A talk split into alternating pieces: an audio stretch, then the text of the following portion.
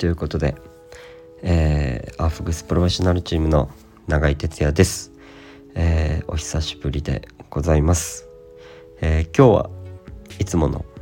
配信の時の導入はなくこのまま、えー、ゆったり喋っていきたいなと思っております、えー、僕は今現在、えー、ポーランドにおります、えー、約2週間の海外でのアフグース修行をしておりまして、えー、ラストが今日明日の便で帰るという形になっています。えー、今日はですねポーランドのコロッセウムサウナっていうところのホテルにずっと泊まってたんですけれどもみんなと、えー、今日いよいよ、えー、選手たちプレーオフ勝ち上がった選手、えサポート、え含めみんなドイツに行くということで、え僕の旅はポーランドまででですね。そのまま東京に帰るというプランだったので今日皆さんと、えー、お別れして一人ワルシャワに来ました。いや2週間があっという間だったような長かったような、えー、そんな濃い時間を過ごしてきました。えー、ノルウェーとねポーランドにってたんですけどノルウェーが約10日ぐらい。でポーランドが45日くらいかな、えー、行っておりまして、えー、間近でアーフグースの、えー、プレーオフっていうのがファリスバットであったのでそちらを見てきました、まあ、見てきたというか選手のサポート兼自分の、えー、勉強を兼ねてというところで今回行ったんですけれどもえー、日本チームがねプレーオフ優勝したんですよ。で本戦のドイツに行くことになって、えー、その他の海外の人たちのショーアフグースも目の当たりにして何かこううん自分のうんマインドというか考え方が変わったような気がしています。こう日本予選は、えー、4位まで世界海外に行けるんですけれども、えー、僕ら日本予選5位でですね海外行けなかったんですよ選手として。えー、でもなんか今回ファリスバットで、えー、プレーオフを見ていろんな世界の人たちの昭和フグスを見た時にああこれはまだ僕らが日本予選で5位になったものをやったところで、え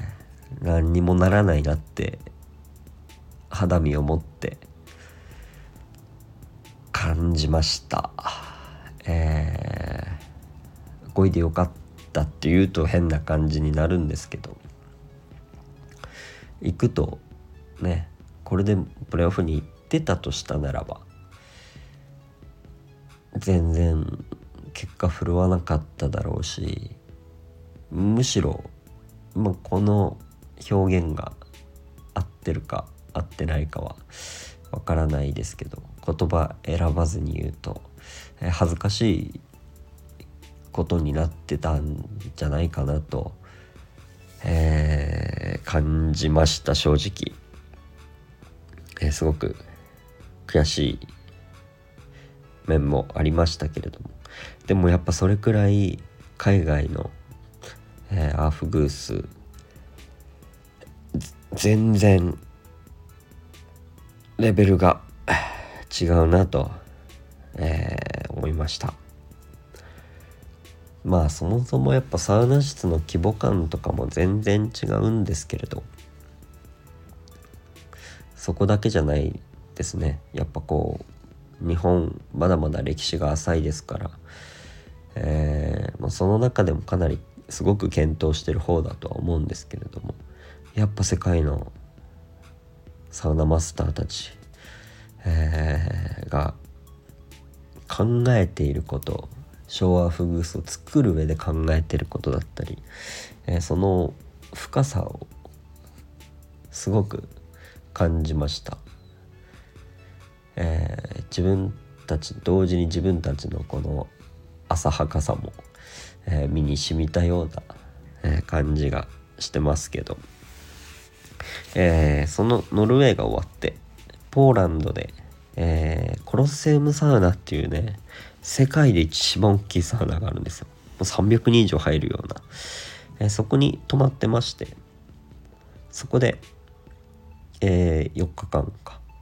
アフグス修行ということで、えー、講習会を2日間一日中受け、夜はアフグスをし、一日ずっとアフグス漬けという日を、えー、過ごしました。で最後8日の日ですねコロッセウムサウナでジャパンナイトというイベントがあって、え、夕方6時からそのイベントが始まり終わりがラスト深夜1時15分っていう、夜中までアフグスするというイベントですね。予約がなんと370人ぐらい370超えたって言ってましたね。370以上の予約が入ってサウナ室超満員の中、えー、アフグスしてきました。もうこんな経験は本当になかなかないなと思います、えー、こうやって海外の人たちから講習受けた後にえー、そこでその場で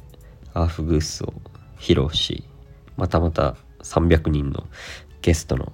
ところでアフグースをするというこれはすごく貴重な経験になりましたしたくさん学ぶことも多かったなと感じてます。えー、いよいよ明日？11日に日本に到着する便で帰るので10日発の夜発の便で帰りますけれども、えー、たくさん海外で学んできたもの、えー、自分が吸収したであろうもの全て日本に戻って、えー、お客さんともゲストの人たちとその時間を共有したりえー、サウナマスター日本にいるサウナマスターと、えー、共有しながら少しでもいろんな人に楽しんでもらえるような空間をなんかみんなで作っていけたらなと思っておりますので、えー、ぜひ日本に帰った後もアフグス遊びに来てもらえたらなと思っております。さあということで今日はこの辺で終わろうかななんて思っておりますけれども、えー、いよいよラストポーランドでございます、えー、無事に日本に帰って、えー、もっとねたくさん細かい話、えー、いろいろありますからそれはまた後日、えー、このラジオを通して喋っていけたらなと思っておりますのでまた是非お付き合いください。